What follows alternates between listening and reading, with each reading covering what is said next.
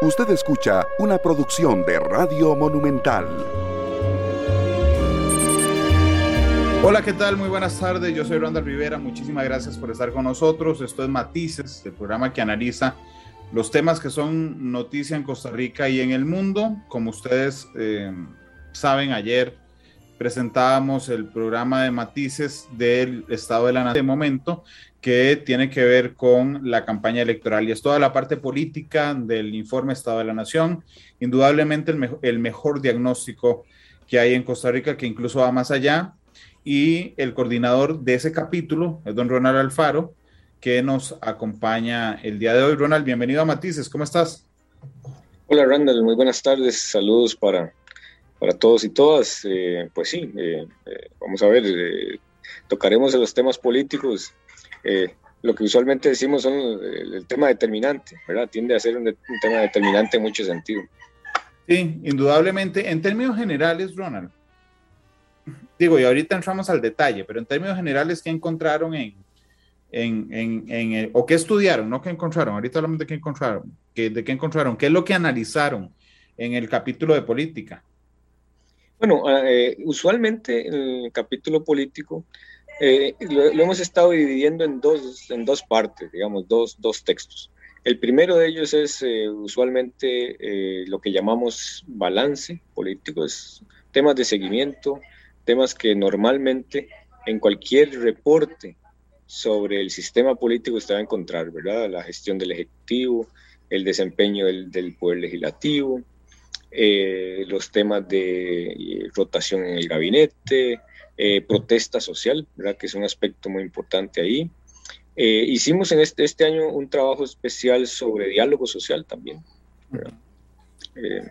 nos fuimos a investigar ahí tres casos para ver un poco las, las lecciones aprendidas de los procesos de diálogo social eh, eso en el balance político. Luego tenemos el, el, el, capítulo que le llamamos mirada en profundidad, que son temas eh, que estudiamos más a fondo. Eh, y en esta oportunidad, dado que tenemos una cercanía con la coyuntura electoral, ahí analizamos eh, aspectos del electorado, ¿verdad? los grandes cambios que han ocurrido ahí. y también a los partidos políticos como organizaciones, ¿verdad? eh, no tanto el desempeño electoral, sino más bien las características de, de estas eh, agrupaciones políticas, eh, un poco para ver cómo llegan a la campaña, ¿verdad? Cómo llegan a la, elección del 2022. Sí, de hecho prácticamente, digamos, de política hay dos eh, capítulos, ¿verdad? De todo el informe, que es el capítulo 5, que se llama Fortalecimiento de la Democracia, Partidos Políticos y el Electorado, y el capítulo 9, que es Fortalecimiento de la Democracia. Exacto, sí, el balance político es el 9 eh, y el, el, otro más, más en miradas a profundidad, que es el capítulo 5, efectivamente. ¿Con cuál crees que es mejor arrancar, Ronald? Bueno, eh, por lo general, digamos, partimos de, lo, de, lo, de los temas de seguimiento, ¿verdad? Eh, que son como los temas usuales que reporta el informe, para luego concentrarnos en, digamos, en los temas más eh, eh, que estudiamos más a fondo. ¿verdad? Entonces nos concentramos primero en el 9. Exacto, exacto. Ok, que eh, el, el, primero, no sé si te, te parece si, si, si guío la conversación con el tema de los hallazgos relevantes que ustedes tuvieron y ahí los vamos desarrollando. Sí, sí, sí, claro. Eso es, digamos, de hecho están como muy, eh, a la hora de redactarlos, digamos, siempre los pensamos que vayan como con un hilo conductor. Sí, sí, sí, se, no, se nota muchísimo, porque uno de los temas, eh, o el primero de los temas relevantes que ustedes reflejan, tiene que ver con el gabinete del presidente Alvarado. Ustedes dicen es el que más salidas ministeriales ha tenido en general al llegar a su tercer año de mandato con 24 salidas en total. Esta eh, rotación que puso fin a la coalición gubernamental en el Ejecutivo que llegó a denominarse inicialmente el Gobierno de Unidad Nacional. Cuando ustedes dicen es el que más salidas, ¿de cuánto tiempo estamos hablando, Ronald? Bueno, estamos hablando de, nosotros tenemos los datos eh, desde 1978, ya son poco más de 40 años, ¿verdad? Eh, incluso incluye el gobierno, uno de los gobiernos eh, eh, que tuvo más dificultades, que fue el gobierno de Rodrigo Alberto Rodrigo Carazo. Eh, en la época, precisamente, lo que antecede la crisis de los 80. pero bueno, ahí es desde donde hemos iniciado. vamos a ir poco a poco agregando más gobiernos hacia atrás, pero tenemos la, la dinámica que ha tenido, el comportamiento que ha tenido la rotación de cada administración desde 1978. Es una de las series más largas que tenemos de, datos, dicho sea de paso. Bueno, pero realmente, eh, digo, ¿a qué podemos atribuir este movimiento? Porque, digo, se rompió unidad nacional, sí, se había roto ya, pero realmente es curioso porque tenía miembros del Frente Amplio y tenía miembros de la Unidad Social Cristiana, ¿verdad? Pero realmente de manera oficial, el único partido que estableció una alianza, una coalición con el gobierno, es el Frente Amplio. Pero ya desde hace mucho, por lo menos en la percepción popular, había un resquebrajamiento de ese gobierno de unidad nacional, Ron. Sí, sí, venía, digamos, era un gobierno que, venía atravesando dificultades. Eh, Randall, el, gobierno empieza la administración en, niveles, digamos, bajos de popularidad ¿verdad? y de respaldo, que dicho sea paso, es como la tónica de los últimos gobiernos. en otra época, pues a los gobiernos le daban el beneficio de la duda. ¿verdad? Empezando el gobierno, usted tenía un, tenía un boom, de, ¿verdad? tenía un, nivel alto de respaldo, que en mucho venía asociado al, al fenómeno electoral. Una elección, digamos, un partido triunfaba en la elección y entonces eso se transformaba en el respaldo popular ¿verdad? A, la, administración. Entonces venía, venía con... Pero las últimas administraciones más bien están empezando en niveles muy bajos de respaldo. Eso quiere decir que tienen poco capital político. Eh, y eh, eh, en, los primeros, en los primeros tanteos, ¿verdad? en los primeros minutos de los partidos, por lo general, eh, ya cuando empiezan los golpes eh, y, los, los, forcejeos, digamos, con la oposición, entonces empiezan los, las administraciones a sufrir, a sufrir las primeras bajas, eh, hay recambios, el gobierno, como tuvo que enfrentar la crisis fiscal, pues entonces de ahí, ahí te estás gastando buena parte de tu capital, ¿verdad? de primera entrada, ¿verdad? y efectivamente empieza a perder algunas de esas piezas claves, ¿verdad? Pero lo, lo, lo, para, lo interesante de, que, de esta administración en términos de rotación es que hay algunas carteras ministeriales que son estratégicas, ¿verdad? pero hay algunas carteras ministeriales en las que ha habido rotación, digamos, una vez tras otra, ¿verdad? Eh, por ejemplo, la, la Cancillería, ¿verdad? ahí, el gobierno ahí ha trastabillado mucho en términos de, de quiénes, quiénes han estado ahí. El Ministerio de la Presidencia, la presidencia que es estratégico, nunca, no hemos tenido un gobierno con tanto cambio en el Ministerio de la Presidencia como en la Administración. Qué duro, y, bueno, eh, eh, efectivamente está ahora también el caso, bueno, ya eh, recientemente el caso de educación, en, en, salud hubo cambio, ¿verdad? También, ahora no nos acordamos porque en aquel momento quien estaba precisamente no era una figura del PAC, Sí, sí, pero, em, sí pero, pero es cierto, don Daniel no inició. No inició, él, originalmente no era el ministro titular, ¿verdad? Eh, luego ya... hubo cambio. Exacto. Eh, eh, solo, se mantiene, solo se mantiene Rodolfo Méndez, digo, que ese está pegado con, con, con Goma Loca, ¿verdad? Bueno, Rodolfo tiene una gran experiencia, ¿verdad? tiene, él ha estado en varios gabinetes, sabe muy bien cómo es el trajín del tema del, tema político, ¿verdad? Eh, incluso en algún momento se pensó que, que, él eh, podía pasar a ocupar el Ministerio de la Presidencia, por ejemplo. ¿verdad? Eh, pero, pero bueno, ha habido cambios, varios cambios en Hacienda, ¿verdad? que son, uno dice, bueno, son ministerios que son clave, ¿verdad? son estratégicos. Usted pierde ahí alguna pieza y, bueno, la baja es sensible.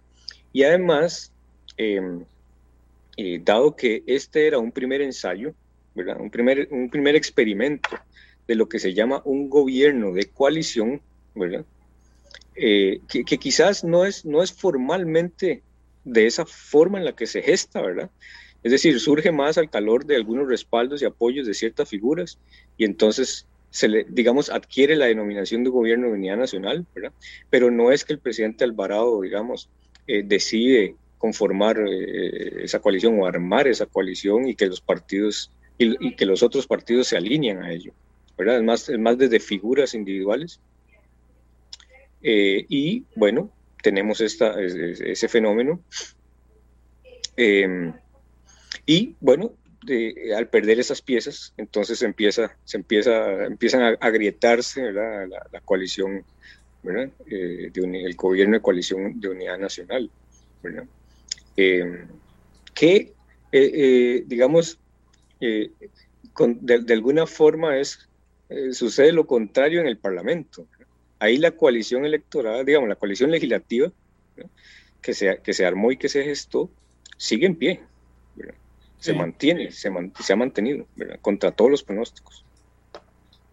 Claro, pero Ronald, podríamos decir que este es un gobierno inestable desde su integración. Sí, sí, sí, es un gobierno eh, que, ha, que, que, ha, tenido, atravesado por diferentes crisis políticas y en ellas ha perdido eh, ¿verdad? Eh, figuras claves importantes varias veces, ¿verdad? y eso habla de, de una gran inestabilidad. creo que otro de los gobiernos que también experimentó eso fue el de la administración Rodríguez, a principios de este siglo. Y, eh, eh, digamos, finales de los 90 y principios de este siglo. y es uno de los que también tuvo gran inestabilidad en ya para su tercer año de administración.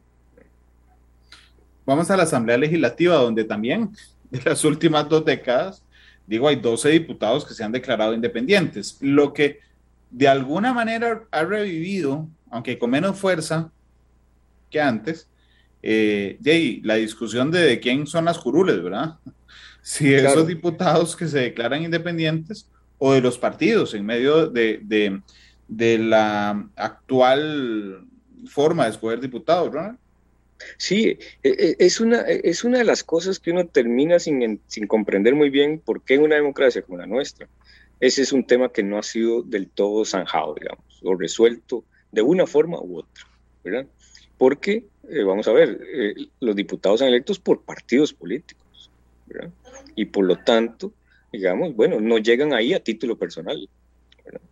Pero claro, lo que pasa es que hay incentivos, ¿verdad? En el sistema para que los, para que los diputados simplemente digan, bueno, no estoy de acuerdo con el resto de mis compañeros y entonces voy a formar una, Una, una, una fracción parlamentaria, ¿verdad? Pero en realidad lo que hay es muchos de ellos son unipersonales, eh, eh, eh, entran en una zona de limbo, ¿verdad? como en un limbo, ¿verdad?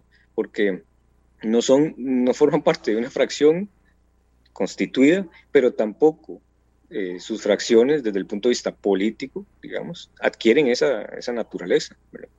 Y yo creo, Brandon, que aquí es, es un tema de que nuestro sistema político tiene que encontrar formas para finalmente resolver estos, eh, estas zonas, zonas grises, El tema de la carrera parlamentaria, por ejemplo, Y ahora se está hablando, el otro día en el programa, ustedes hablaron sobre el tema de la reelección de los alcaldes, Nosotros dijimos el año pasado, es, digamos, es inaceptable que siga existiendo una reelección municipal eh, indefinida, Hay que ponerle límites a eso. Eh, y, bueno, le da la razón Perdón, el tiempo, el tiempo, le da la razón. El tiempo, sí, efectivamente, porque, bueno, es, es, es, es esa otra zona gris eh, indefinida en la que, eh, pues, ¿verdad? Los diputados eh, llegan y representando, forman parte de un partido, pero al poco tiempo les queda muy sencillo separarse y no tiene ninguna consecuencia política, ¿verdad? Más allá de que, bueno, están ahí y, la gente, ¿verdad? Los eh, declarados independientes, eh, pero no, no, no, tiene ninguna sanción política, eso no, no acarrea ningún, ningún costo, eh, en fin, de, podrían estar ahí los tres años, casi cuatro años como diputados independientes y nada ocurre, ¿verdad? Claro, pero además, Ronald, o sea, en un tema sistémico, digamos, vemos un poder ejecutivo débil, ¿verdad? Exacto. Que requiere alianzas partidarias para lograr formar gobierno. Vemos una asamblea legislativa con representación débil de los partidos políticos. Y un día eso decía que yo sentía, creo que lo conversé con vos, que yo sentía que tal vez el sistema estaba a punto de hacer alguna implosión respecto a estos temas, pero no solo el sistema, o sea, no solo el sistema eh, institucional, sino el sistema de partidos políticos, me parece que también podría hacerlo. Porque cada vez, y eso es muy preocupante, eh, hay una debilísima eh, cohesión partidaria y representación pública en esos partidos políticos, ¿no? Sí, ciertamente lo que estamos, las señales que estamos viendo en el sistema de partidos eh, precisamente, digamos, apuntan en esa dirección. Tenemos cada vez estructuras más debilitadas, partidos políticos eh, desde el punto de vista electoral muy, muy eh, pequeños, con bases electorales que son insuficientes para ganar en una primera ronda, dificultades para reclutar y renovar los liderazgos, ¿verdad? para, de lo que les ha costado a los partidos políticos presentar un plan de gobierno, ¿verdad? Eh, eh, algunos de ellos aceptando que lo hicieron solo porque es un requisito. Bueno, entonces vea que esas son, digamos, señales ineludibles, ¿verdad? De que ahí tenemos dificultades. Nosotros tenemos efectivamente una crisis de representatividad. ¿Por qué? Bueno, porque la ciudadanía no se siente representada por esos partidos políticos, por todos estos partidos. Eh, entonces, bueno, en parte esa crisis está asociada con la forma en la que se designan los diputados, en la que se nombran eh, se conforman en las papeletas, ¿verdad? La forma en la que los partidos políticos compiten, ¿verdad? Ahí hay un tema realmente, ¿verdad?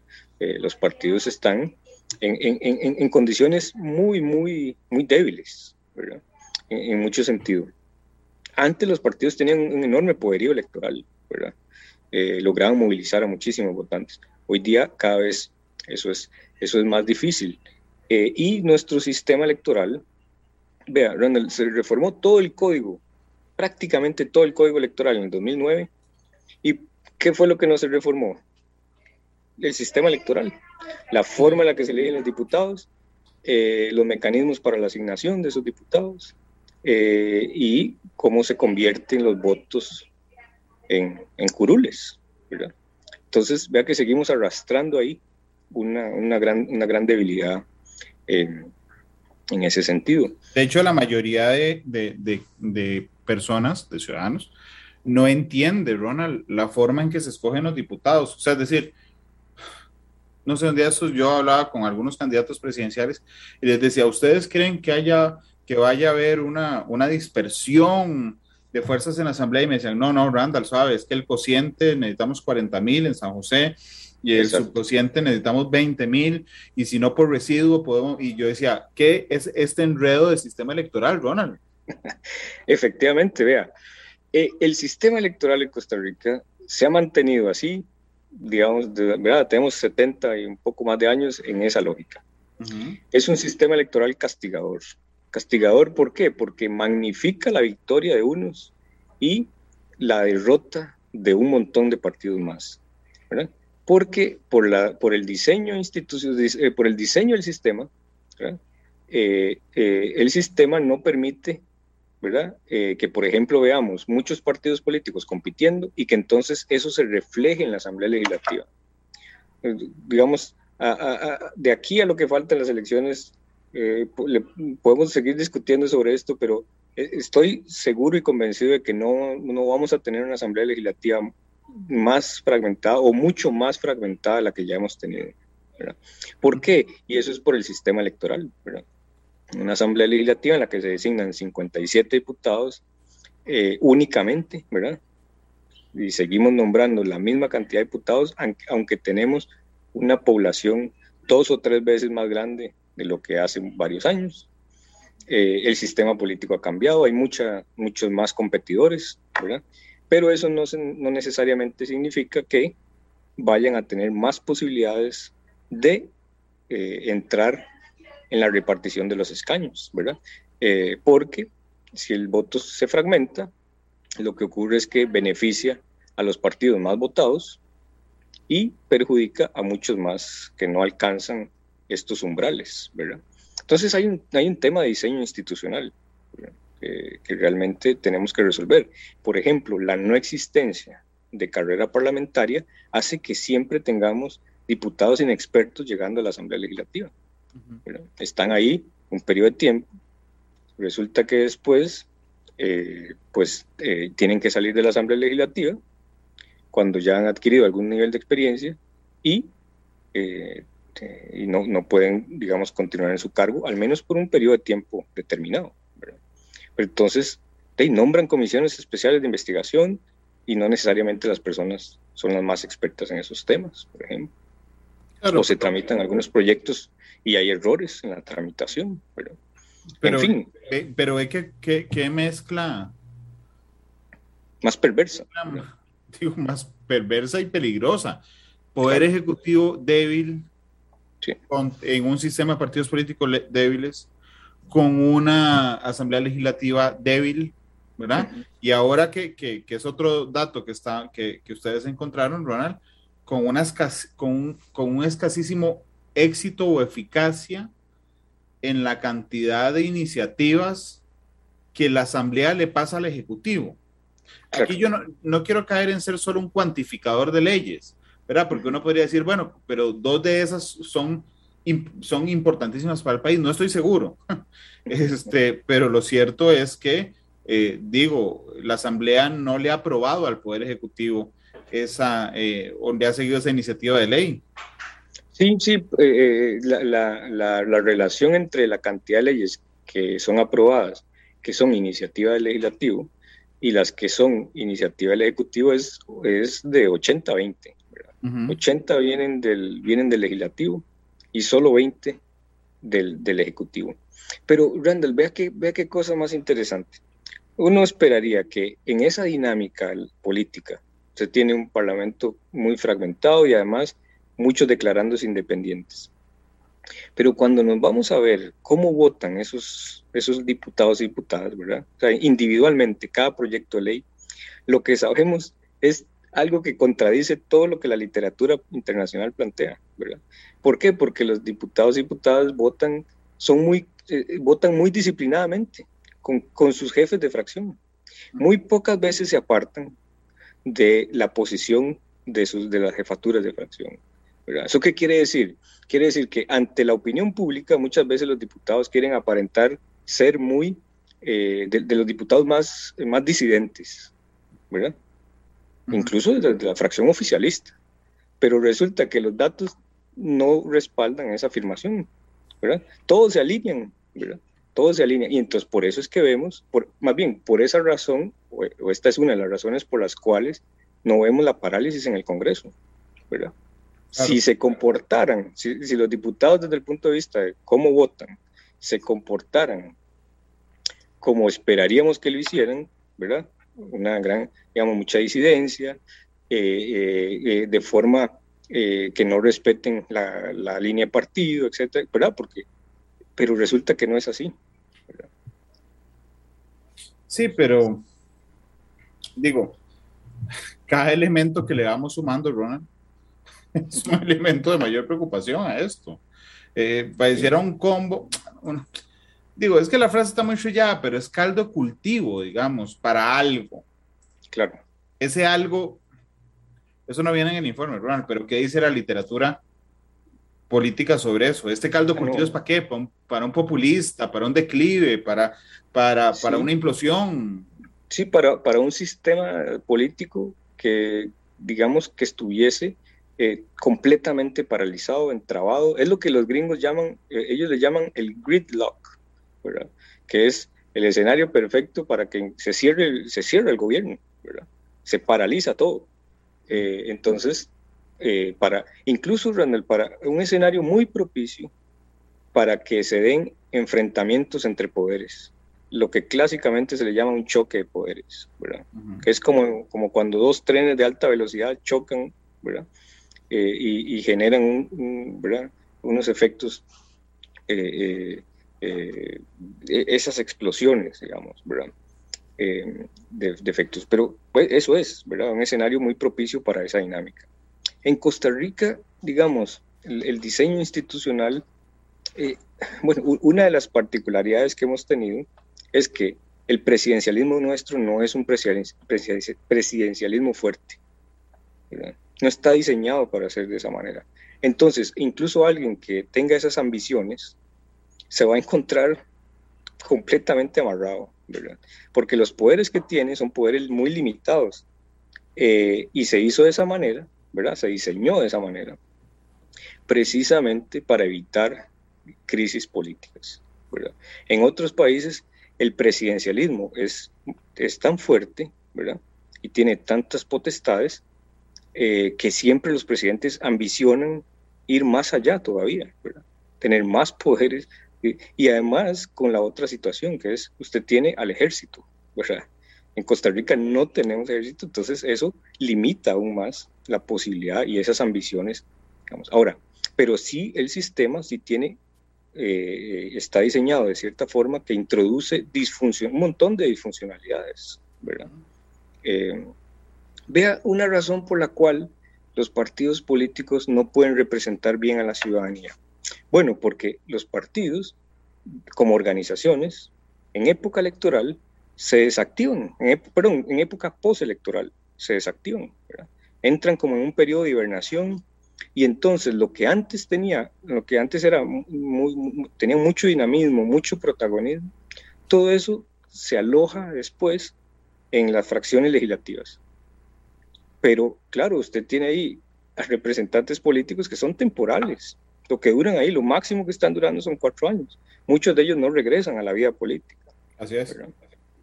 Entonces, ¿cómo hace un partido político para representar a la ciudadanía si el partido como estructura se desactiva después de la elección y su poder, digamos, su poder como organización pasa a estar concentrado en una fracción legislativa que eh, la mayoría de ellas son fracciones de oposición, ¿verdad? no están en control del Ejecutivo, ni siquiera. Entonces, vea que eso limita la posibilidad de que, los partidos logren representar a la gente y a la ciudadanía, sus intereses, sus demandas. Bueno, ustedes dicen en el informe que el Poder Ejecutivo logró un acuerdo funcional para lograr aprobación de leyes sustantivas, es decir, leyes importantes de fondo. Sí. Y uno dice, ah, bueno, qué maravilla, finalmente se pusieron de acuerdo. Lo que pasa es que esto nos, nos, refuerza, digamos, la idea de que nos ponemos de acuerdo cuando tenemos el agua al cuello, porque ustedes dicen, sí, pero es que ese acuerdo funcional respondió a dos cosas, a la crisis fiscal inminente, ¿verdad? Y a la crisis sanitaria de la pandemia.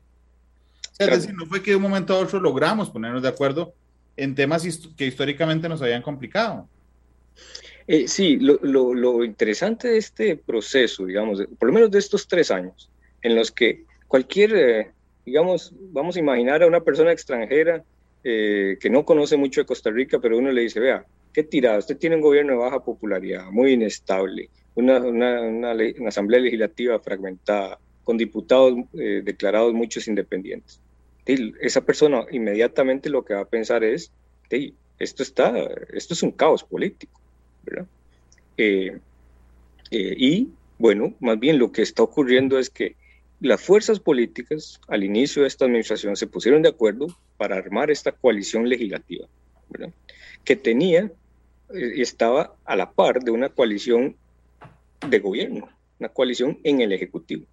Bueno, la coalición en el Ejecutivo fracasa, digamos, y va, se va resquebrajando, la, la coalición legislativa se mantiene. Eh, y no fue creada, digamos, esa coalición no fue creada con fines de, para, digamos, eh, combatir el tema de la pandemia, por ejemplo, ¿verdad? Eh, no se armó el calor de esa coyuntura, pero terminó derivando hacia ahí, ¿verdad? Porque en, esa, en ese acuerdo funcional lo que ha venido ocurriendo es que los partidos han, han, logrado encontrar mecanismos para atender lo que llamamos imperativos de corto plazo, ¿verdad? que son tareas inmediatas. se tiene que apagar unos incendios, el incendio de, las finanzas públicas, el incendio de la pandemia, Eh, y además usted tiene otro compromiso internacional que es la inserción de Costa Rica en la OCDE. Entonces, bueno, cuando vamos a ver la agenda de ese acuerdo funcional, buena parte de esos proyectos que fueron aprobados en estos tres años, buena parte de ellos tiene que ver con estos tres agendas, estos tres temas de agenda. Eh, entonces quiere decir que ese acuerdo funcional que fue originalmente negociado al inicio de la administración no tenía la parte de pandemia, sí tenía la parte fiscal, y ahí era muy claro que sí, que, que lo tenía, eh, pero fue derivando después hacia la pandemia. Los, los, partidos políticos pudieron haber dicho, no, ¿sabe qué?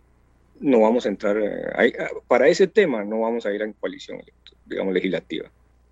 Pero más bien hicieron lo que no esperaríamos que hubiesen hecho, que era prolongarlo. Y, y, es bien interesante eso, pero ahora eso tiene un costo, un costo, hay un costo político asociado a ello, que es eh, el tema que atendés, el tema de los incendios de corto plazo, lo inmediato, pero dejar de lado las, las, agendas, digamos, de, los de los grandes desafíos del país, los temas económicos, los temas sociales, eh, incluso aspectos ambientales o reforma del Estado, la reforma política. Eh, y entonces, bueno, eso lo que hace es que abona aún más a la crisis de representatividad desde la ciudadanía.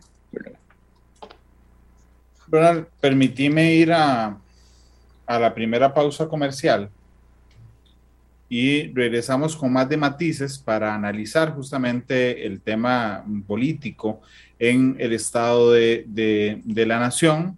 Eh,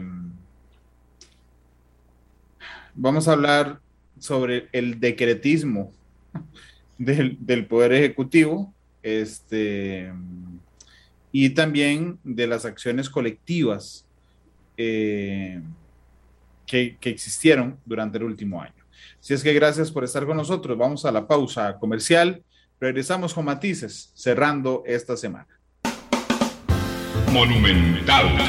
Gracias por estar con nosotros en Matices, don Ronald Alfaro, del programa Estado de la Nación, coordinador del capítulo político del informe, nos acompaña esta tarde. Y le decía a Ronald que eh, antes de la pausa que cuando regresáramos íbamos a hablar del, del decretismo del Poder Ejecutivo. Y es que lo que encuentra el Estado de la Nación es que en el periodo bajo análisis el Poder Ejecutivo aprobó un elevado número de decretos de alto alcance político, 229, el mayor número en 30 años. Pero, por supuesto, que uno dice, bueno, ¿y este decretismo por dónde pasó? De por, la, por, por, por el protagonista principal del último año político, por el Ministerio de Salud, Ronald. Sí, el, vamos a ver, en Costa Rica el decreto es una herramienta, es una de las pocas herramientas, digamos, que tiene a disposición eh, el poder ejecutivo, eh, no solo el presidente, sino, bueno, el, ejecutivo como, como, como, poder de la República. Eh, es una herramienta que tiene, pues, claramente sus limitaciones, ¿verdad? Es decir, un gobierno, aún y cuando lo quisiera o, lo anhelara o ese fuera el deseo, de gobernar por decreto en Costa Rica, hay una gran cantidad de controles sobre eso, sobre los decretos, de tal manera que hace imposible, prácticamente imposible gobernar por decreto.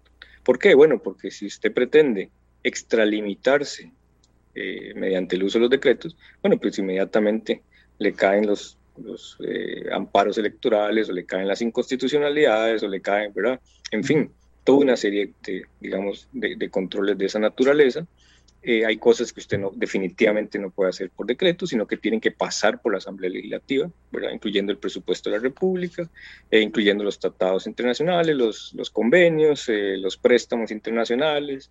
Eh, en fin, hay, hay, una gran cantidad de cosas que no son de resorte de los decretos ejecutivos, de tal modo que, otra vez, no es posible en Costa Rica, desde el punto de vista práctico, eh, que un gobierno eh, eh, pues trate de esquivar los controles y, la, negociación política en la Asamblea Legislativa para gobernar por decreto.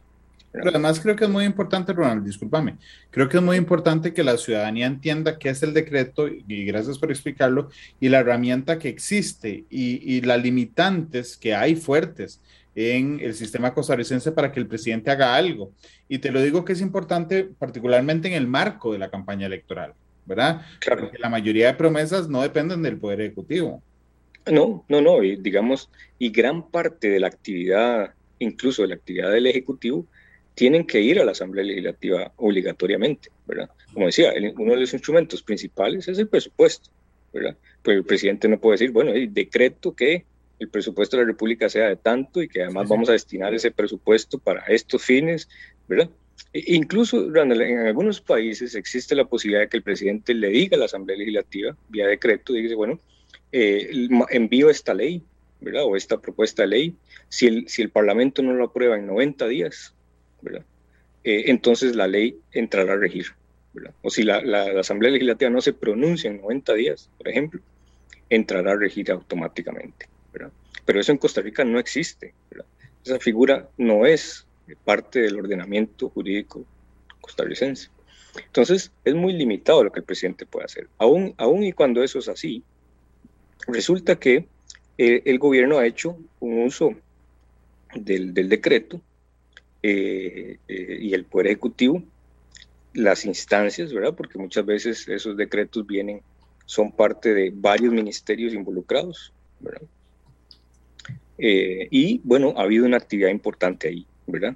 De tal manera que en los primeros dos años de la administración Alvarado, el, gobierno no sobresalía como una de las administraciones con mayor cantidad de decretos, ¿verdad?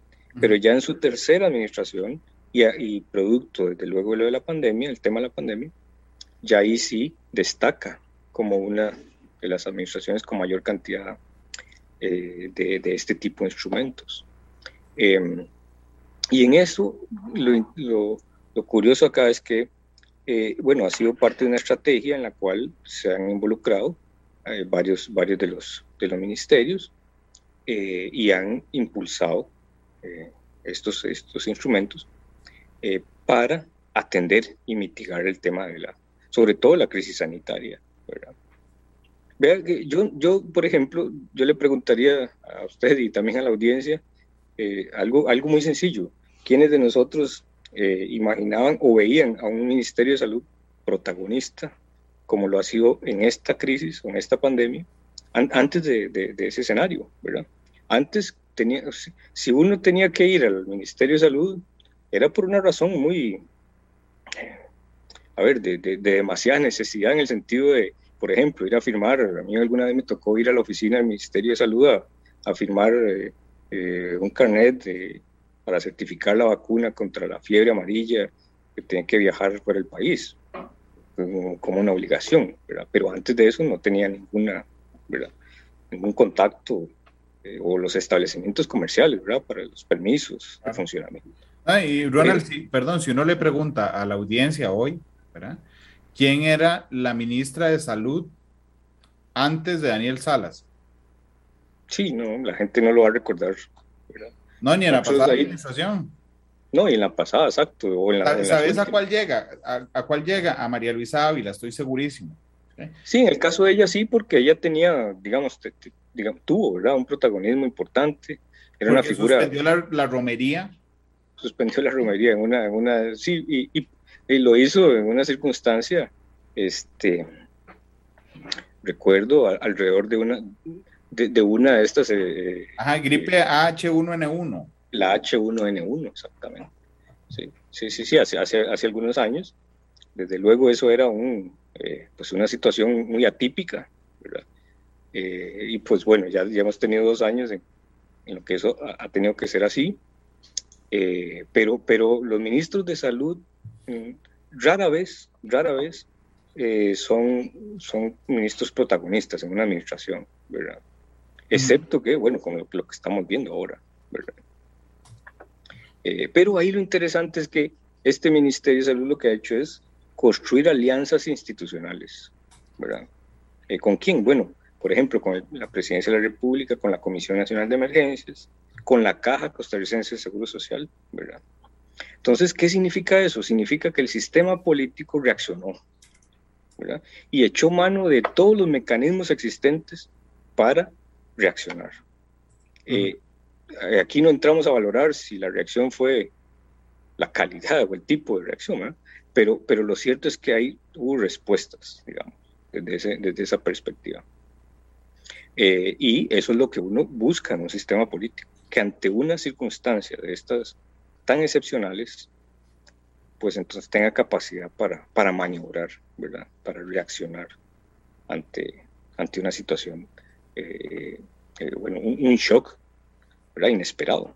Claro. El, otro, el otro tema tiene que ver también con, con la cantidad de acciones colectivas eh, que se registraron este año, bueno, este año no, el año pasado, el año de análisis, particularmente en octubre. Exacto, es un año, es un año bastante eh, atípico en términos de, del comportamiento de la protesta. Nosotros llevamos desde los años 90, venimos analizando, eh, tenemos una base de datos de protestas en el país, cuántas hay por, por día, por mes, sobre qué temas, qué actores. Eh, y sabemos que hay lo que se llama una estacionalidad, digamos, de la protesta. O sea, durante el año, los primeros meses son muy calmos, ya después, cuando entra el curso lectivo, tienden a, activarse más protestas. Cuando hay negociaciones salariales a mitad del año, eso incrementa. Eh, y también hacia el final del cierre lectivo. Ya los últimos meses tienden a ser muy, muy calmos, ¿verdad? Este, es poco lo que, lo que se da de protesta ahí. Sin embargo, bueno, el año 2020, con, el, con la afectación de la pandemia en mar, a partir de marzo, eh, entonces, bueno, viene el confinamiento, vienen restricciones importantes a la movilidad eh, y eso también tuvo un efecto sobre la protesta. Estuvo, estuvo de muy baja intensidad los primeros nueve meses del, del año. Eh, sin embargo, una vez que se menciona la necesidad de ir a negociar un acuerdo con el Fondo Monetario Internacional, entonces eso arma otra vez, ¿verdad? y genera un pico de protesta, ¿verdad? Que es eh, es usual en Costa Rica, digamos, los hemos tenido. Incluso hemos tenido episodios, digamos, de, conflictividad que, que, se, que se, eh, se, extienden varios, varios años, ¿verdad? De manera, este, eh, se, se, prolongan, ¿no? y bueno, pero Randall, aquí lo interesante es ver qué es lo que sucede cuando en Costa Rica hay protesta social, ¿verdad? Lo usual que tiende a ocurrir es pues los actores sociales llaman al diálogo. Es decir, vamos al diálogo, los actores eh, se empiezan a negociar, se reúnen, dialogan, tratan de, resolver las diferencias dialogando. No hemos perdido esa vocación democrática. Eh, aun y cuando, eh, en, en, los peores momentos, en los momentos más turbulentos, digamos, no se ha perdido esa vocación democrática. Pero aquí lo interesante es que nosotros fuimos a analizar un estudio, de, hicimos tres, tres estudios de caso de conflictos sociales y políticos y queríamos ver el resultado, o sea, el del proceso, las lecciones del proceso. Sabemos que estos diálogos sociales sirven para bajar la temperatura, para bajarle la intensidad a la protesta, pero nos hemos desatendido lo que viene después, cuando una vez que los actores se sientan a negociar, que son, bueno, ¿cuáles son los resultados de esos procesos? Eh, ¿Cuáles son los, las, eh, a, qué se comprometen, ¿verdad? Eh, y en qué plazo. Entonces hemos desatendido esa otra parte. Muy buenos dialogando, todo perfecto ahí, todos nos damos la mano, ponemos los, los, temas sobre la mesa, pero entonces desatendemos la solución de, los, de esos intereses. ¿verdad? Eh, entonces vea que ahí, nos, ahí, ahí encontramos un, desafío importante, ¿verdad? Eh, que es cómo, cómo, cómo sacarle más provecho a esos procesos de diálogo, ¿verdad? Y que no queden simplemente en, bueno, eh, algo que baja la intensidad del, de la protesta. A mí, a mí hay algo que yo, yo te confieso, Ronald, que a mí eso me hierve la sangre, a mí. Ustedes, por supuesto, que lo registran como un dato, que es la, que, cuál es la forma de, em, de reclamo colectivo, de protesta colectiva. Y el uno son los bloqueos. Hay, Después hay marchas y otras cosas. Y, y, te lo digo, ¿sabes por qué? Para confesar, digamos, una subjetividad, en el sentido de que a mí no me gusta porque es la que marca la violación al derecho a otras personas. Claro. Pero curiosamente es la más efectiva. Sí, para, para muchos sectores lo es, ¿verdad? Y sigue siendo incluso, es que es la más efectiva porque es la, eh, digamos, es la menos costosa desde el punto de vista de la organización, ¿verdad? Eh, puedes bloquear la carretera que está cerca de, ¿verdad? Y, las carreteras más transitadas, por ejemplo. Eh, puedes alterar el tráfico, la, la, y el tema aquí es que, Randall, hemos visto que a pesar de que hay momentos en los que el país ha tenido niveles de protesta no, no tan altos, ¿verdad? es decir, que no están muy por encima, digamos, de un promedio de largo plazo. Eh, lo que pasa es que esa protesta es, eh, es confrontativa.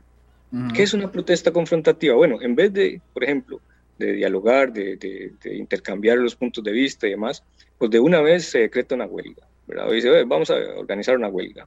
Eh, o de una vez vamos a bloquear las carreteras del país, ¿verdad? paralizar los, los, los muelles, ¿verdad? el aeropuerto, bloquear el acceso al aeropuerto. Em, y generar grandes pérdidas para una gran cantidad de sectores. Eh, esa protesta confrontativa, digamos, termina siendo perjudicial en el sentido de que, bueno, eh, otra vez, recurrimos al diálogo, eh, se logra bajar la, intensidad y la temperatura de eso, pero de resolver los aspectos de fondo de ese conflicto, de se posterga. Vean, nosotros fuimos a estudiar el, conflicto taxistas y Uber. ¿Qué ha pasado ahí? Se sigue postergando. Eh, la pesca de arrastre, bueno, ahí hubo unos procesos eh, de, negociación y demás, eh, que, también influyeron en la, o tuvo una repercusión en la Asamblea Legislativa, en cierta forma, ¿verdad? el tema de, lo otro fue el diálogo multisectorial, ¿verdad? A finales del año pasado. Que bueno, otra vez, dicho sea de paso, digamos, nace al calor de esa protesta, de esas protestas confrontativas. Sí, mm, bueno, y qué interesante, porque digamos, uno podría pensar, uno podría pensar que es eficaz porque genera diálogo. Pero tener razón, digamos, es un diálogo sobre la protesta, no sobre el fondo. Claro, el fondo queda, digamos, eh, eh, eh, el fondo no, no se resuelve, ¿verdad? Eh, eh, digamos, de, bajamos, quitamos, se levantan los bloqueos, pero cuando toca resolver, digamos, decir, bueno, ¿cuáles van a ser los resultados de esta negociación? ¿A qué acuerdos vamos a llegar? Y además, ¿a qué nos comprometemos? Y sobre todo, ¿en qué plazos? En eso somos, unos, digamos, eh, somos perfectos para esquivar o evadir esos, esos aspectos.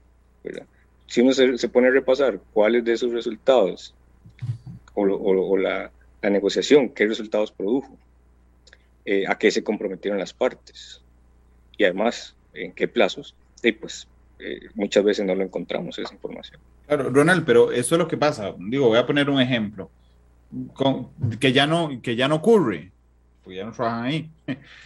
Habdeba, entonces vos decís, bueno, había una huelga en Habdeba porque, no sé, eh, porque el gobierno no compraba, no compraba grúas entonces iban a huelga. El gobierno actuaba sobre esa huelga. Es decir, era eficaz la huelga para, para, para, para, prestar oídos. Pero el acuerdo giraba en torno a la huelga. Primer acuerdo, no se tomarán castigos, pero digamos, lo de las grúas desaparecía. Sí, sí, al final, digamos, nadie, eh, las partes no, no acuerdan precisamente eh, qué, qué, va a suceder con el, con el, el origen de ese conflicto sino que es, no, bueno, los que protestaron o los que, bueno, entonces, digamos, ¿qué va a pasar en ese escenario? Eh, la policía levantó los bloqueos, sí, no, hubo violencia, no, en fin, y entonces al final no resolvemos el fondo, no logramos gestionar bien el proceso o los procesos de diálogo. Claro, pero, pero es que aquí el detalle Vamos a ver, es que estamos en un círculo vicioso, porque alguien hace protestas, bloqueos, particularmente le prestamos oídos, entonces es eficiente. O eficaz, no eficiente, es eficaz. Ok. y resolvemos ese movimiento, no se resuelve el del fondo y vamos a otra huelga, o sea, simplemente vamos a ver cuándo, cuándo es otro, eh, cuándo es la próxima manifestación, que, que curarán la manifestación y seguiremos sin atender temas de fondo.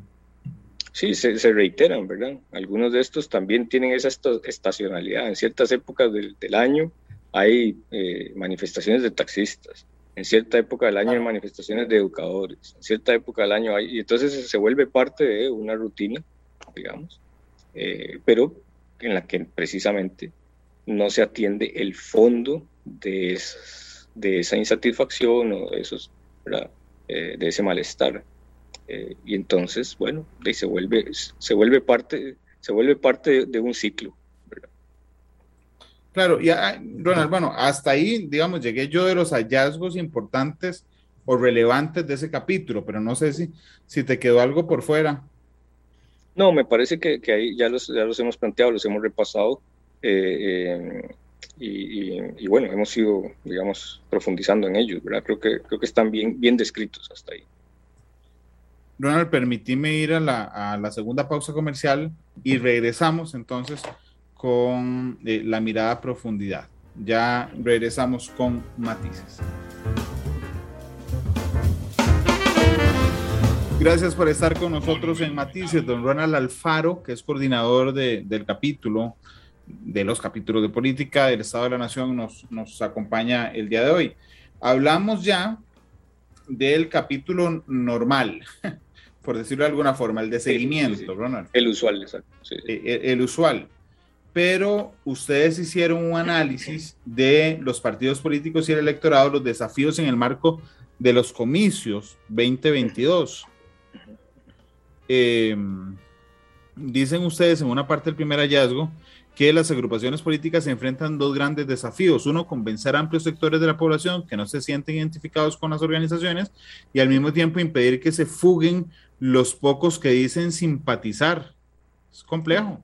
Sí, es complejo. Es, es, es un partido como, como esos en los que usted está pendiente no solo de lo que le pase a, defensa, sino que usted tiene que estar pendiente, ¿verdad? Eh, tiene que lograr, digamos, eh, eh, ser eficiente atendiendo, atrayendo apoyo, procurando acercar más votantes, porque sus bases son muy pequeñas. Antes los partidos partían la campaña electoral, arrancaba la campaña electoral con un piso muy alto de apoyo, muy cercano al 40, tan cercano que lo, que lo poquito que le faltaba lo arrebataban, en, digamos, e, e, era un grupo bastante pequeño. Pero hoy día no, hoy día arrancan la campaña y están en niveles muy bajos de respaldo. Entonces, primero, tienen que competir contra muchos otros más, están en la contienda, diferenciarse de esos otros y eh, lograr niveles de apoyo que lo, primero, que lo, que lo lleven a una segunda ronda y que además ahí su, su, su, rendimiento, su desempeño electoral sea, eh, sea lo suficientemente sólido como para ganar la segunda ronda, ¿verdad? Eh, casi siempre en las segundas rondas, el que gana la primera gana la segunda, es muy frecuente que se ese, ese fenómeno.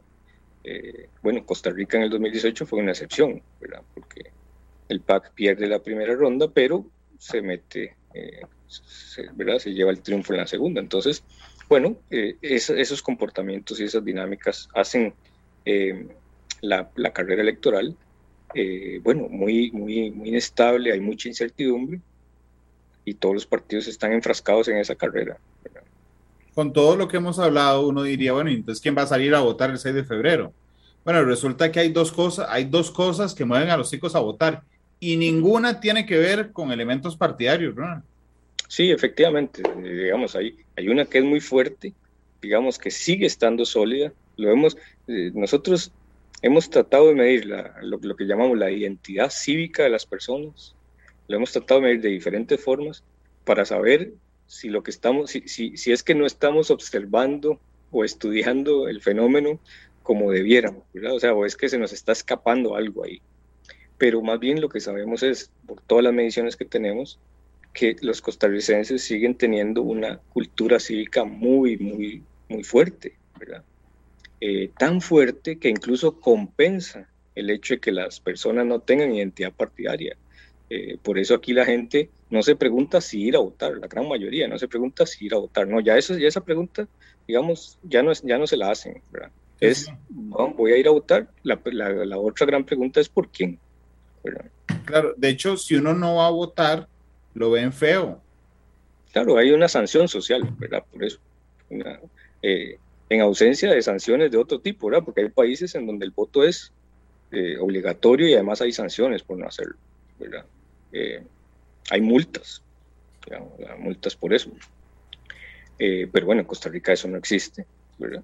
y no ha sido necesario porque la tradición familiar ¿verdad? es ir a votar en, en grupo, en colectivo. y, y, eso sigue, sigue estando muy sólido este, y, es un elemento que, que, no es poca cosa, ¿verdad? Lo que estamos observando ahí. ahí. Cuando nosotros, nosotros hicimos este ejercicio, recopilamos toda la información de los padrones electorales desde 1990 hasta el 2018. Son ocho elecciones. En esas elecciones usted tiene elecciones en la época bipartidista y en la época multipartidista. Eh, y nos fuimos a ver, bueno, cuántas elecciones ha tenido derecho a votar todas las personas en Costa Rica. Algunos son ocho elecciones, otros seis, otros dos, tres, en fin. Pero entonces eh, la pregunta era, ¿cuántas de las personas que han tenido derecho a votar en todo este periodo, en, esos, en esas ocho elecciones, cuántas veces nunca ha ido a votar? Y es una cifra muy pequeña, ¿verdad? Este, es uno de cada diez personas, ¿verdad? Entonces, vea que el, porcentaje es, tan bajo eh, que eh, habla de que el abstencionismo duro en Costa Rica, ese abstencionismo persistente, eh, abstencionismo preocupante, digamos, no, es, no, es una cifra muy grande, afortunadamente. Ronald, el, uno de los temas que a mí no solo me llamó la atención, sino que me preocupó, es el tema del financiamiento de los partidos políticos, porque ustedes dicen algo gravísimo. Ustedes dicen, este es el, dato, que en las fuentes de financiamiento de los partidos políticos predomina el endeudamiento como la principal fuente de dinero, seguida de los ingresos propios y por último las donaciones privadas. Pero esto, esto es lo que para el pelo. Las reglas sobre financiamiento exponen a los partidos al riesgo de ser capturados por fuerzas o capitales lícitos e ilícitos que afecten su independencia y su misión. Claro, e, ese es un tema bastante grueso, ¿verdad? Es, es como lo que, lo que uno llama, bueno, en, el, en la, en, la forma popular de decirlo, este es el cascabel del gato, del gato ¿verdad? Claramente. ¿Por qué? Bueno, porque en Costa Rica el sistema de financiamiento de los partidos es un sistema de reembolso, ¿verdad? Entonces ya, digamos, eso condiciona la carrera. ¿Por qué? Porque los partidos primero tienen que conseguir el dinero, gastar ese dinero en campaña, comprobar esos gastos, liquidarlo y después ver si su resultado electoral le permite tener acceso a la deuda estatal. Pero imagínate, imagínate qué garantía. Bueno, entonces ve que incluso eh, esta situación lo que hace es que, bueno, eh, eh, favorece a algunos partidos más que a otros, ¿verdad? Porque entonces, para los partidos, eh, para los partidos nuevos, el ciclo, su, su, financiamiento depende de fuentes privadas estrictamente, ¿verdad? No hay, en la práctica, no hay adelantamiento del financiamiento estatal, ¿verdad? Y aunque, lo, es decir, existiendo esa posibilidad, a los partidos se les exigen garantías fiduciarias, ¿verdad? Entonces, ¿cuál partido político con estos, con estos eh, niveles de, digamos, de ingreso o con su capacidad, digamos, y solvencia de ingresos, no tienen esas, esas garantías. Entonces, se vuelve impráctico, se vuelve inaplicable ese sistema de adelanto del financiamiento. Y el otro aspecto es que, bueno, la principal fuente de ingresos es el tema de los préstamos, ¿verdad? Tiene partidos endeudados, entonces tiene partidos de alguna forma comprometidos, ¿verdad? Eh, unos más que otros, sin duda.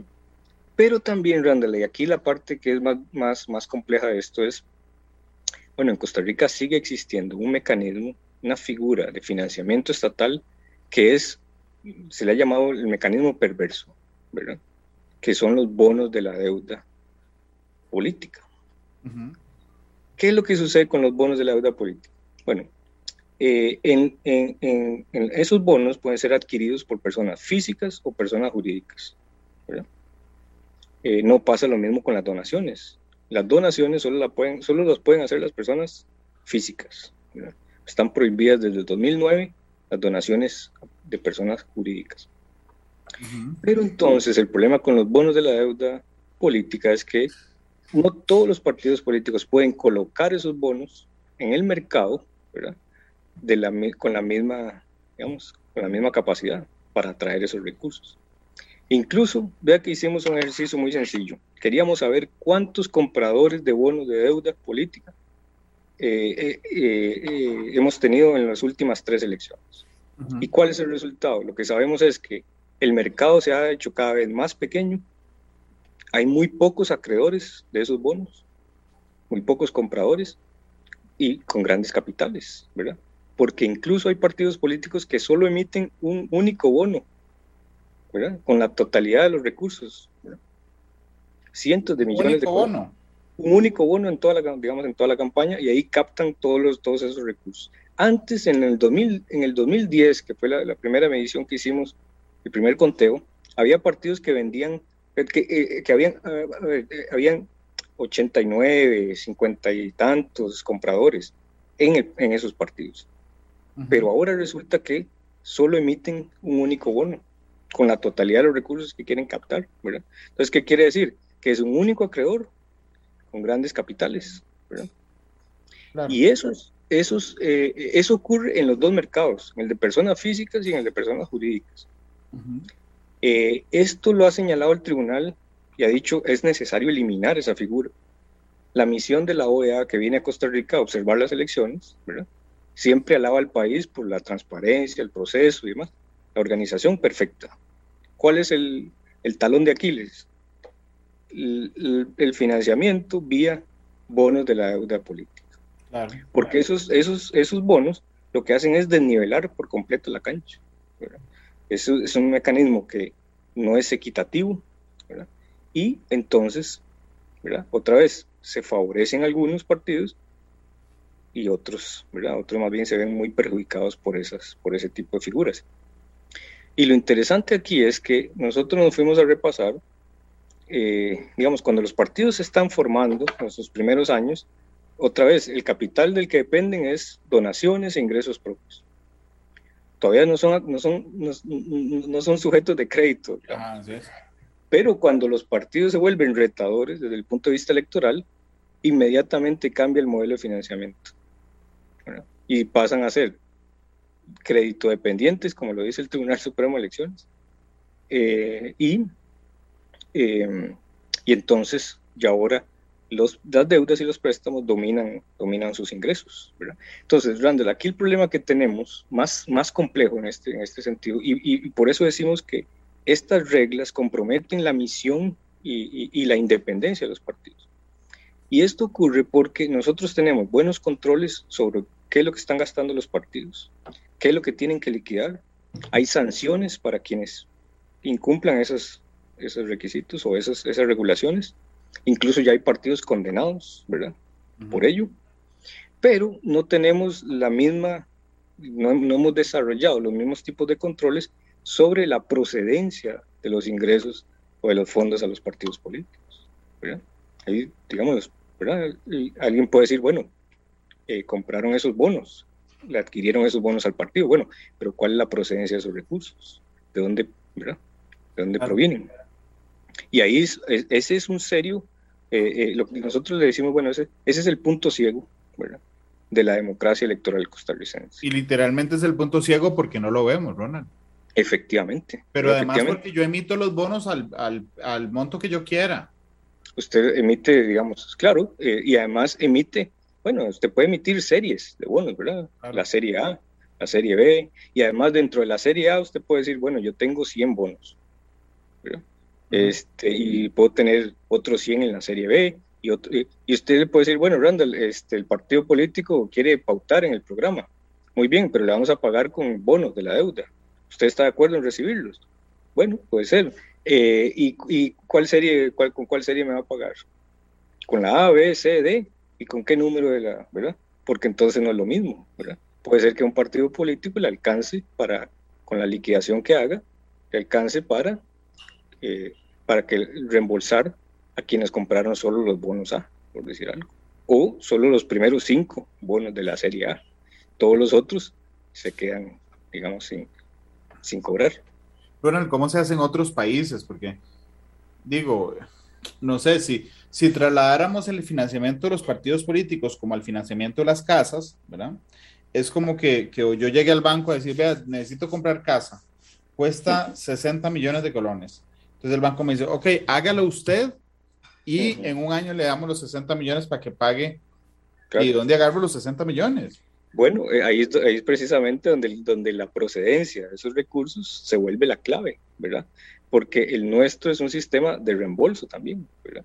Usted tiene que conseguir ese dinero, gastarlo y después liquidar, comprobar que lo gastó eh, y, que los gastos fueron acorde con la legislación.